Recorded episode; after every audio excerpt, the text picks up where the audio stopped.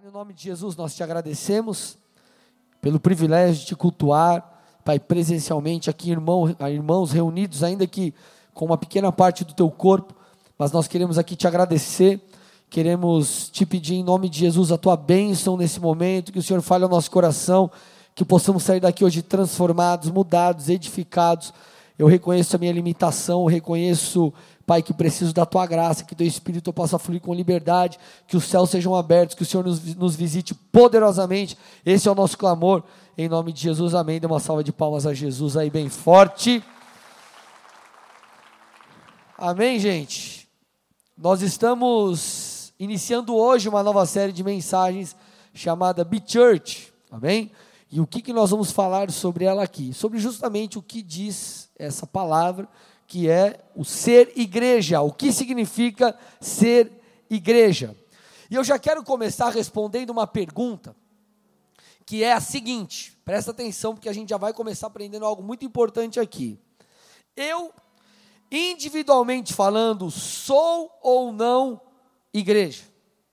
Eu vou repetir: eu, individualmente falando, sou ou não igreja? Você, individualmente falando, é a igreja? Quem acha que sim, levanta a mão. Levanta a mão bem alto, quero ver. Quem acha que não, levanta a mão. Levanta a mão, gente, coragem, vamos lá. Legal, vamos lá.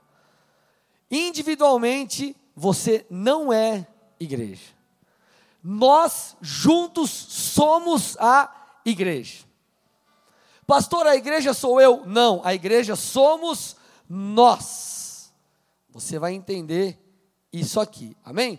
Amados, nós precisamos fazer a distinção as pessoas confundem o eu e você individualmente como templos do Espírito com a questão de sermos individualmente a igreja. Individualmente nós não somos igreja. Igreja fala do coletivo. Individualmente nós somos habitação de Deus. A igreja é o coletivo, ela é o corpo de Cristo. Nós precisamos de, é, é entender essa distinção da igreja, corpo de Cristo, e de eu e você individualmente falando como templo e habitação do Espírito. Vocês estão comigo aqui ou não? Sim ou não, gente? Então vamos lá. Vamos construir algo aqui para você entender. Amém? Queridos, Deus sempre quis, Deus sempre quis, o desejo de Deus, desde o início, sempre foi habitar entre nós. Se você passear pela Bíblia, você vai perceber esse intuito divino. Por exemplo, Gênesis 2:8, olha o que diz. Gênesis 2:8 diz assim: O Senhor plantou um jardim no Éden, para os lados do leste, e ali colocou o homem que havia criado. Então o texto diz que o Senhor plantou um jardim no Éden e colocou nesse lugar o homem, e ali ele se manifestava, ali ele falava com o homem, estabeleceu, estabelecia com o homem um relacionamento. Você passa um pouco mais à frente, nós vemos o homem peca, Eva peca, Adão peca, toda aquela história, mas você vê mais para frente. Deus falando com Moisés e pedindo a Moisés que um tabernáculo fosse construído. Por quê? Porque Deus queria habitar no meio do seu povo. Você passa mais à frente, você vê o tabernáculo de Davi, você vê o templo de Salomão. E ambos também tinham qual intuito? Construir uma habitação, ter ali uma habitação para Deus, para que ele estivesse no meio do seu povo. Então nós vemos essa realidade aqui no Antigo Testamento. Agora a pergunta que fica é: e hoje? E no Novo Testamento? Deus continua ou não habitando em templos? Deus continua ou não habitando em prédios como esse aqui? Que eu e você possamos entender melhor algumas figuras, alguns princípios, algumas coisas que o Senhor estabelece. E quando nós olhamos para 1 Coríntios 12, o apóstolo Paulo nos ensina, é, ele fala que a igreja, ela é o corpo de Cristo, não é a mão de Cristo, não é o pé de Cristo. Você pode ser uma parte do corpo, você pode ser a mão, você pode ser o pé, você pode ser o cotovelo, você pode ser o tendão, mas você não é o corpo sozinho. Vocês estão comigo aqui ou não? Olha o que diz 1 Coríntios 12, 19 e 20. Olha lá. O corpo deixaria de ser corpo se tivesse apenas uma parte, olha lá. O corpo deixaria de ser corpo se tivesse apenas uma parte. Meu irmão, você não é a igreja. Nós somos a igreja. Aí o texto continua dizendo, versículo 20: Assim há muitas partes, mas um só corpo. Nós estamos aqui divididos em muitas partes. Quando a Bíblia, a Bíblia também fala dos dons, os dons, o Espírito, ele distribui conforme quer. E nós precisamos uns dos outros. Então, um tem um dom, o outro tem outro dom, o outro tem outro dom. E assim nós edificamos uns aos outros mutuamente. Vou falar sobre isso mais para frente. Mas o, qual que é a ideia aqui? A ideia é o corpo. Várias partes compõem o corpo. Quando você vai para o versículo 27 de 1 Coríntios 12, ele também diz assim: Juntos todos vocês são o corpo de Cristo. Versículo 27 de 1 Coríntios 12. Juntos. Está falando individualmente aqui, gente? Não, juntos. Juntos. Todos vocês são o corpo de Cristo. E cada um é uma parte dele. Agora vamos lá. Se nós somos a igreja, o corpo, por que Deus desenhou dessa forma? Por que Deus desenhou a igreja para ser essa, essa, essa unidade? Cada um aqui compõe uma parte de um corpo todo. Por que o Senhor desenhou a igreja para ser desse jeito? Querido, porque nós precisamos uns dos outros. Nós precisamos uns dos outros. Olha o que diz 1 Coríntios 12, do 14 ao 18, diz assim: De fato, o corpo não é feito de uma só parte, mas de muitas partes diferentes. Olha lá. Se o pé diz, não sou parte do corpo porque não sou mão, acaso por isso deixa de ser parte do corpo? E se a orelha diz, não sou parte do corpo porque não sou o olho, o olho, será que por isso deixa de ser parte do corpo?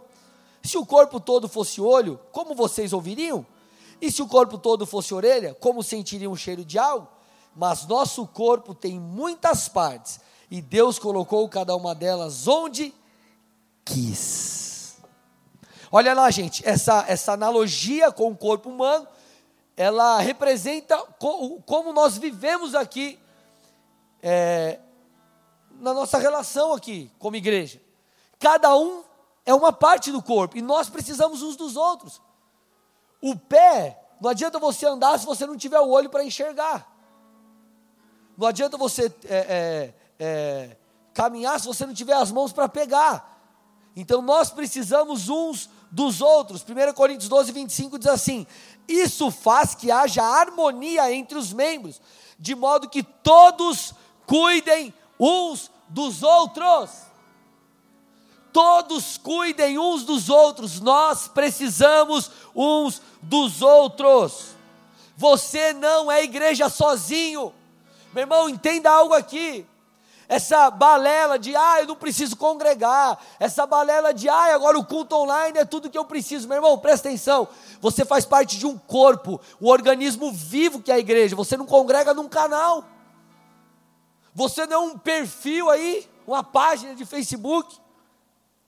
Querido, o texto está falando para que cuidemos uns dos outros, nós dependemos uns dos outros, há uma interdependência, e todos nós juntos dependemos de Cristo. O tema da mensagem de hoje é: nós estamos falando do Be Church, ser igreja, quando nos reunimos.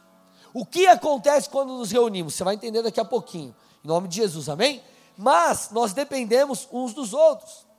Queridos, Deus não desenhou eu e você para andarmos de maneira isolada. Amém? Vocês estão comigo ou não? A vida cristã não, não é vivida, ou melhor, ela não deve ser vivida sozinho. Essa questão de não congregar, amado, ela não só é ruim para você, como é antibíblica. É antibíblico não congregar. Olha o que diz Hebreus 10, 25.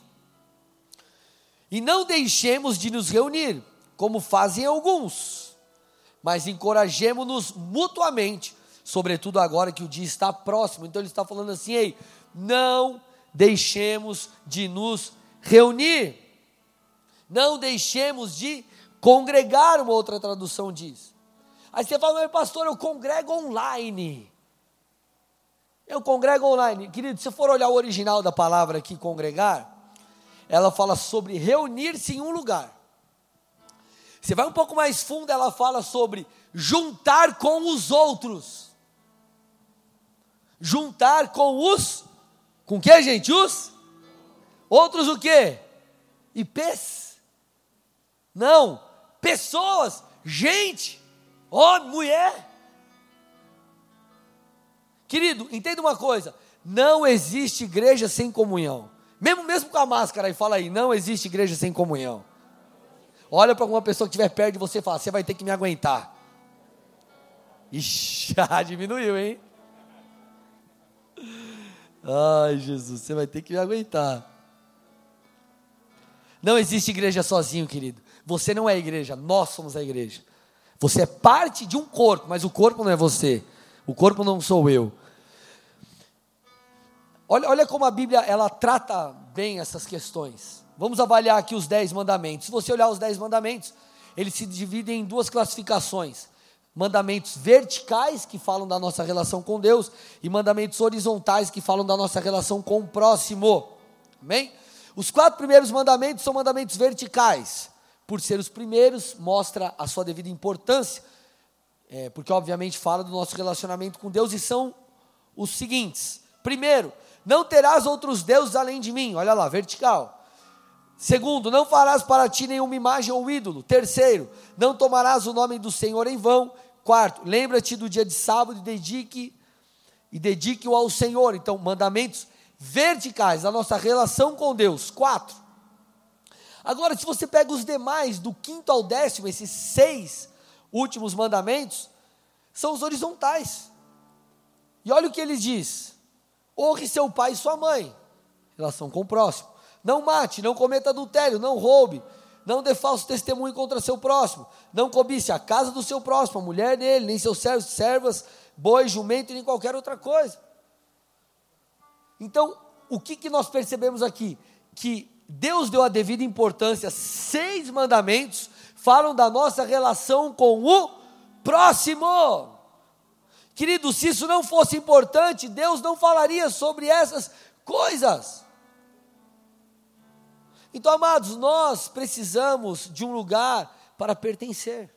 Nós precisamos estar vinculados a uma família espiritual. Nós precisamos estar debaixo de uma paternidade. Nós precisamos, queridos, estar em um lugar onde nós seremos corrigidos, instruídos, onde nós podemos exercer os nossos dons, um local onde serviremos e frutificaremos. Pastor, mas o meu chamado é para fora da igreja. Tudo bem, irmão, por mais que seu chamado seja fora da igreja, você precisa também se envolver com a igreja local.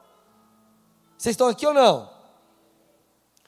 Olha que interessante, olha como é poderoso quando a gente se reúne.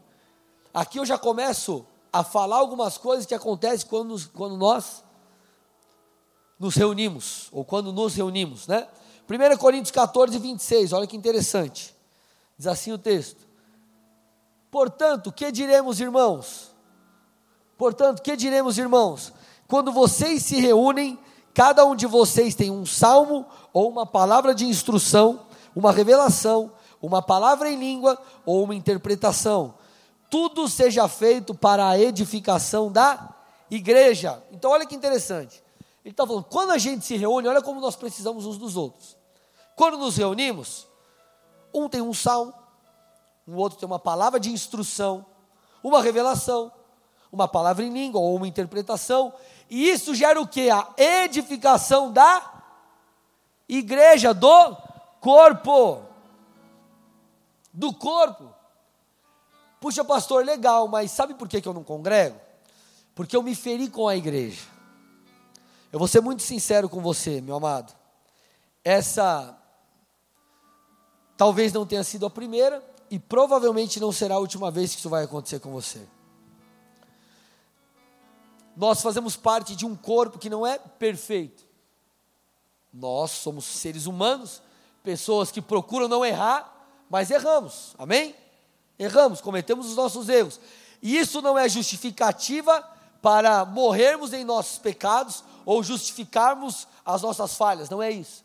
Só que o que eu quero que você entenda é que toda família tem os seus desafios. Querido, e, e olha que interessante, a, além dessa questão, a Bíblia fala que nós somos provados nessas coisas. 1 Coríntios 11, eu estou na metade da palavra, 1 Coríntios 11, 18 e 19, olha o que diz o texto. O apóstolo Paulo aqui.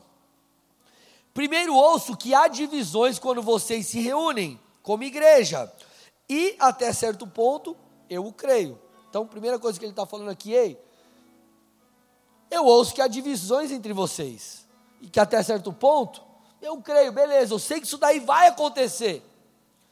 Só que olha o que ele diz na sequência do texto, ou no versículo 19: ele diz assim: Suponho que seja necessário haver divisões entre vocês para que se reconheçam os que são aprovados. É claro que o apóstolo Paulo não está fazendo apologia a divisões. É isso aí, vamos lá, dividir todo mundo. E você não olha na cara do irmão, ou também não olha na sua cara. Não é isso que ele está dizendo. Ele está falando que essa é uma coisa que acontece. Só que ele fala que, inclusive, essas divisões, elas podem demonstrar, vamos parafrasear e trazer aqui para o nosso contexto, mostrar o nosso nível de maturidade porque vamos lá, gente. Da mesma forma que um cristão maduro reconhece os seus erros e pede perdão, um cristão maduro ama com amor de 1 Coríntios 13. Então, o mesmo cristão que tem humildade para chegar e falar, cara, eu errei com você, me desculpa, eu não sou perfeito.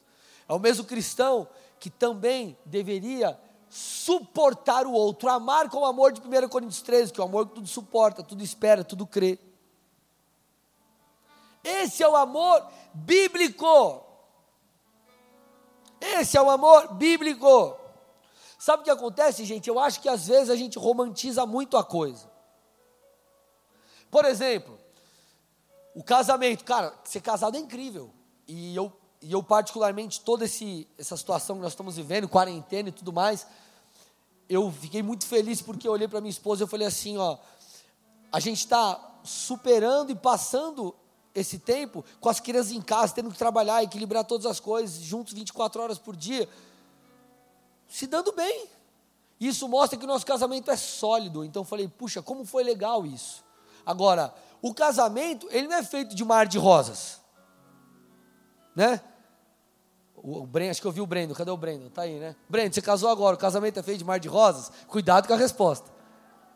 Não, ixi. Depois você põe a culpa em mim, qualquer coisa, tá? A culpa. Desde um casado mais novo até quem já está casado há mais tempo. Não é um mar de rosas, só que é algo não deixa de ser algo maravilhoso. Só que você não precisa ou você não deve romantizar tudo. Porque existe a questão do suportar uns aos outros. E eu quero que você entenda um pouco isso. Efésios 4, 1 a 3, olha lá. Rogo-vos, pois eu, prisioneiro no Senhor, que andeis de modo digno da vocação a que fosse chamados. Aí ele começa a dizer algumas características, olha lá. Com toda a humildade e mansidão, com longanimidade, suportando-vos uns aos outros em amor, esforçando-vos diligentemente por preservar a unidade do Espírito no vínculo da paz. Então ele está falando assim: ei, vamos lá. Você precisa ter, você precisa ter humildade, mansidão, longanimidade. Você precisa se esforçar com diligência para que nós possamos manter o vínculo da paz, a unidade.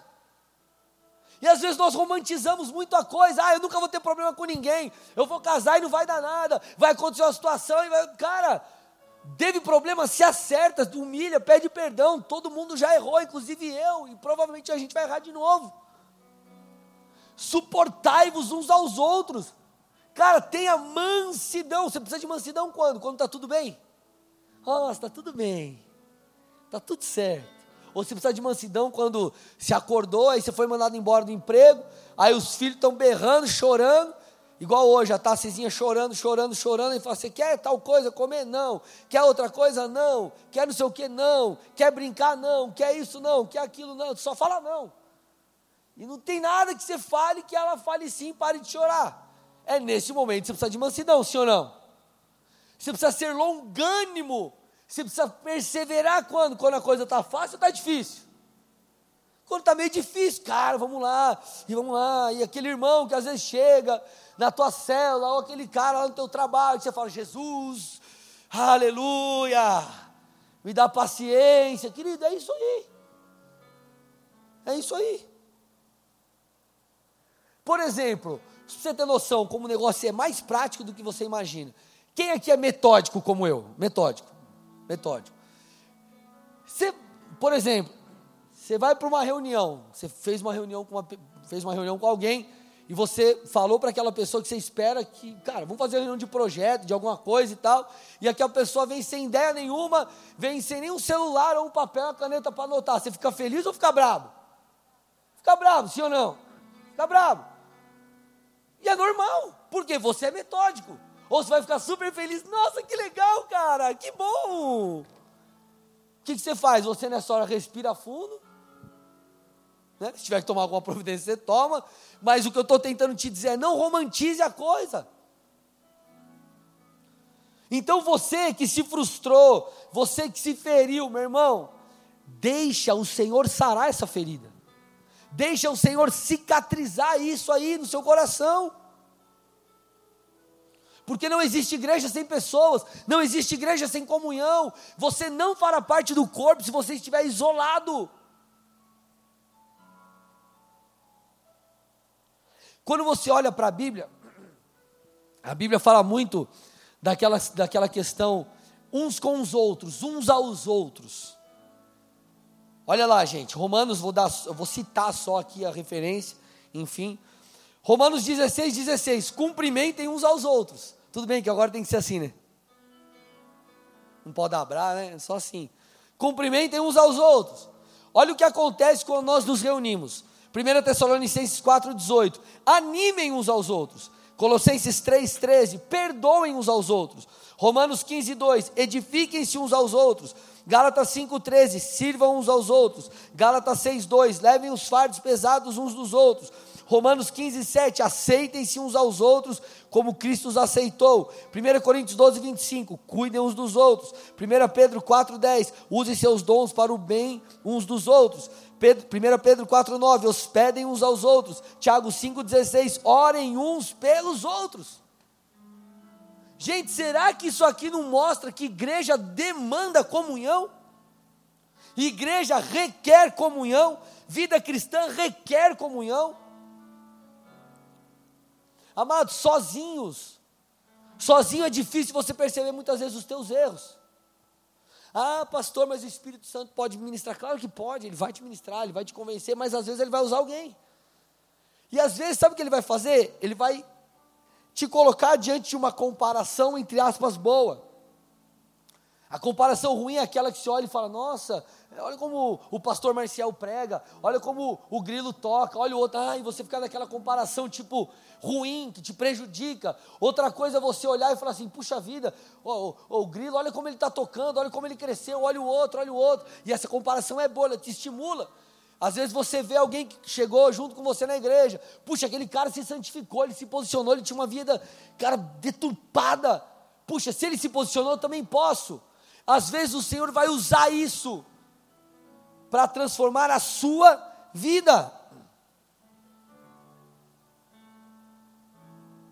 Querido, quando a gente vai para a palavra, eu estou indo para o final dela agora, 65% da mensagem pregada. A Bíblia deixa claro, claro que Deus não redimiu uma pessoa para si. Deus redimiu um povo. Tá bom? Deus não redimiu uma pessoa para si, Deus redimiu um povo. Deus redimiu um povo e não uma pessoa. Lucas relata o cântico de Zacarias, está lá em Lucas 1, 68, que ele diz assim: Bendito seja Deus ou bendito seja o Senhor, Deus de Israel, porque visitou e redimiu o seu povo. Deus separou um povo para si, você sozinho não é a igreja, nós somos a igreja. Você pode ser a habitação de Deus, você pode ser templo do Espírito, mas você sozinho, eu sozinho individualmente, não somos a igreja.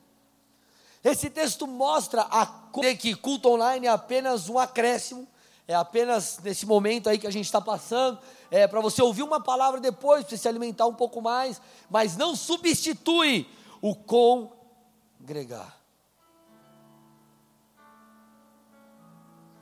Queridos, quando nós nos reunimos, eu acabei de falar isso, algo especial acontece. Algo especial acontece. Eu falei, eu já citei aqui algumas referências. Quando nós nos unimos, há ânimo, um anima o outro. Quando nós nos reunimos, nós edificamos uns aos outros a edificação mútua. Quando nós nos reunimos, nós servimos uns aos outros. Quando nós nos reunimos, gente, a, a, a, nós oramos ali uns pelos outros. Você faz uso do seu dom em prol de alguém. Você pega o fardo daquele irmão e você ajuda ele a carregar. Quando nós nos reunimos, acontecem coisas maravilhosas. Mas também quando nós nos reunimos juntos em um só propósito, clamando, buscando a Deus, adorando o seu santo nome, meu irmão, ele vem. Há algo especial, querido, quando nós clamamos em unidade, como corpo como corpo. E eu quero trabalhar um pouco com vocês aqui sobre isso, para que você entenda o poder que há quando nos juntamos num só propósito para clamar pelo Senhor. E o Espírito de Deus vai nos visitar aqui em nome de Jesus. Na Êxodo 19, olha lá. Êxodo 19, do 10 ao 11. Vamos, vamos construir algo aqui juntos. Diz também o Senhor a Moisés: Vai ao povo e purifica-o hoje e amanhã. Lavem eles as suas vestes e estejam prontos para o terceiro dia, porque no terceiro dia o Senhor, à vista de todo o povo, descerá sobre o monte Sinai. O texto fala algo muito interessante. Primeiro, ele fala assim: ó, Moisés, vai ao povo, vai ao povo, ordena que eles lavem as suas vestes, estejam prontos, porque no terceiro dia à vista de todo o povo, ele descerá sobre o Monte Sinai. E eles fazem isso, qual é o resultado? Versículos 16 a 19 diz assim: Ao amanhecer do terceiro dia, olha isso, gente. O povo se santificou, o povo num só propósito clamou, e olha o que aconteceu. Ao amanhecer do terceiro dia houve trovões e relâmpagos, e uma espessa nuvem sobre o monte, e muito forte clangor de trombeta, de maneira que todo o povo que estava no arraial se estremeceu. E Moisés levou o povo fora do arraial ao encontro de Deus, e puseram-se ao pé do monte. Todo o monte Sinai fumegava, porque o Senhor descera sobre ele em fogo. A sua fumaça subiu como fumaça de uma fornalha, e todo o monte tremia grandemente e o clangor, e o clangor de trombeta ia aumentando cada vez mais. Era tão poderoso que o texto diz aqui, ó, Moisés falava e Deus lhe respondia no trovão. Eles estavam unidos num propósito, então você vê o Senhor se manifestando. Querido, Jesus, qual é a orientação dele? Ele fala aos seus discípulos: aguardem a promessa de meu Pai, a vinda do Espírito Santo, está lá em Lucas 24, 49. E eles começaram a buscar, aguardando, e a Bíblia diz em Atos 2 que o Espírito Santo veio. Agora, qual é o detalhe daquele texto que você bem conhece? Eu vou ler aqui com vocês. Atos 2, do 1 ao 4. Se louvor já quiser vir aqui comigo, Atos 2, do 1 ao 4, ele diz: Ao cumprir-se o dia do, de Pentecostes, olha lá, olha lá, estavam todos reunidos no mesmo lugar. Então, de repente veio do céu um som, como de um vento impetuoso, encheu toda a casa onde estavam assentados. E apareceram distribuídas entre eles línguas como de fogo, e pousou uma sobre cada um deles. Todos ficaram cheios do Espírito Santo e passaram a falar em outras línguas, segundo o Espírito lhes concedia que falasse. Queridos, eles estavam reunidos. Eles estavam reunidos, clamando no mesmo propósito, aguardando a promessa, aguardando a descida do Espírito Santo. Quando nós vamos para Atos 4, Atos 4, Atos 4, versículo 24. põe aí para mim. Pedro e João, eles estavam presos, foram então libertos, e depois que eles são libertos, eles então buscam ali os irmãos, e a Bíblia diz o seguinte: ouvindo isso, o que está escrito agora? O que, gente? Unânimes, juntos, no mesmo propósito, com o mesmo coração, unânimes, unânimes, eles levantaram a voz e começaram a orar. E você vê do versículo 24 até o 30, toda uma oração. Mas quando chega no versículo 31, o texto diz: Tendo eles orado, tremeu o lugar onde estavam reunidos, onde estavam reunidos no mesmo propósito, clamando em unidade. Todos ficaram cheios do Espírito Santo e com intrepidez anunciavam a palavra de Deus. Querido, quando nós nos reunimos como igreja, corpo de Cristo, adorando ao Senhor, celebrando o teu santo nome, prestando culto em unidade, sem briga, sem ciúme, sem rixa. Puxa, se acertando se houver necessidade. É, é, nos afastando de tudo aquilo que nos atrapalha, meu irmão. Ele vem. Oh, aleluia. Salmo 133, para fechar. Salmo 133, versos do 1 ao 3. Se puder colocar na ACF aí. Ó, oh, quão bom e quão suave é que os irmãos vivam em união. E aí ele diz: é como óleo precioso sobre a cabeça, que desce sobre a barba, a barba de Arão, e que desce a hora das suas vestes, como o orvalho do Hermon, e como que desce sobre os montes de Sião, porque ali o Senhor ordena a bênção e a vida para sempre. Aqui o texto está fazendo referência à cerimônia de unção, quando um sacerdote ou um rei era ungido. E eles eram ungidos com óleo. Você vê um exemplo lá em Êxodo 29, 7. Quem ungia geralmente era um profeta. Agora presta atenção aqui. É lógico, que esse texto ele aponta para a questão da preciosidade da unidade, né, dessa preciosidade da, da, da unidade, mas ele profeticamente aponta para algo aqui. Por mais que o profeta ungisse, ele estava simplesmente cumprindo um mandamento do Senhor ah, o óleo representava a escolha do Espírito Santo para aquela pessoa, aquele sacerdote, aquele rei, exercer o seu ofício, cumprir a sua tarefa. Então o texto está falando: quando os irmãos estão unidos, eles são ungidos pelo Espírito Santo, e isso é bom e isso é agradável. Ele fala esse texto da obra do Espírito Santo. Meus amados, sabe o que nós precisamos? Estar em união, estar em unidade uns com os outros. Você precisa romper com todo qualquer mágoa, toda qualquer situação, e você precisa, meu irmão, entender a importância de estarmos unidos. Meu irmão, ser igreja fala sobre estarmos unidos. Não existe igreja sozinho. Você não é a igreja, entenda isso, por favor. Você não é o corpo de Cristo. Você faz parte do corpo. Você não pode estar desconectado do corpo, senão não há vida. Se nós nos conectamos da videira, não há vida naquele ramo e, não, consequentemente não há fruto.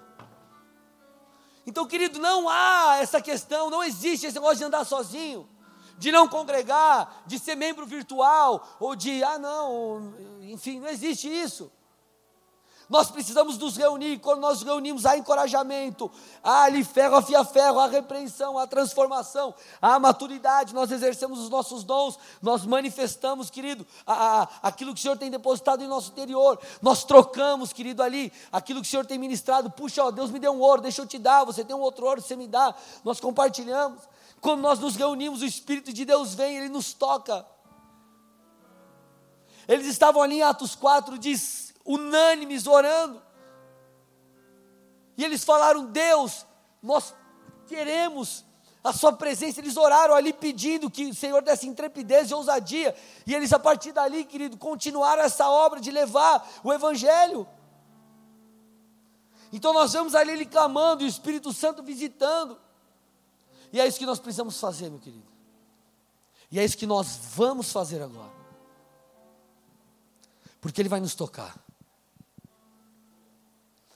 Eu vou te falar o que eu acredito. Eu acredito que nós estamos, obviamente, num período de transição, mas eu acredito numa igreja que vai voltar muito mais forte. Porque é óbvio que talvez para alguns esse momento foi um momento de poda. De poda em que sentido? Talvez alguns, querido, eles desanimaram, talvez alguns se abateram, talvez alguns se enfraqueceram, e nós temos feito o nosso trabalho para que essas pessoas novamente estejam firmes. Mas você que permaneceu e tem permanecido, você pode perceber, querido, que você está se tornando alguém mais cascudo, mais preparado, e a cada estação que nós passamos desafiadores nós, e, e, consequentemente, damos a resposta certa, algo é acrescentado em nós. Querido, as palavras proféticas de crescimento, as palavras proféticas de rompimento, as palavras proféticas de, de, de, de, de, salvação em massa, elas estão aí. Você acha que um vírus pegou Deus de surpresa? Você acha que Deus está lá, uxi, meu Deus, e agora? Deus falando, é meu Deus, né?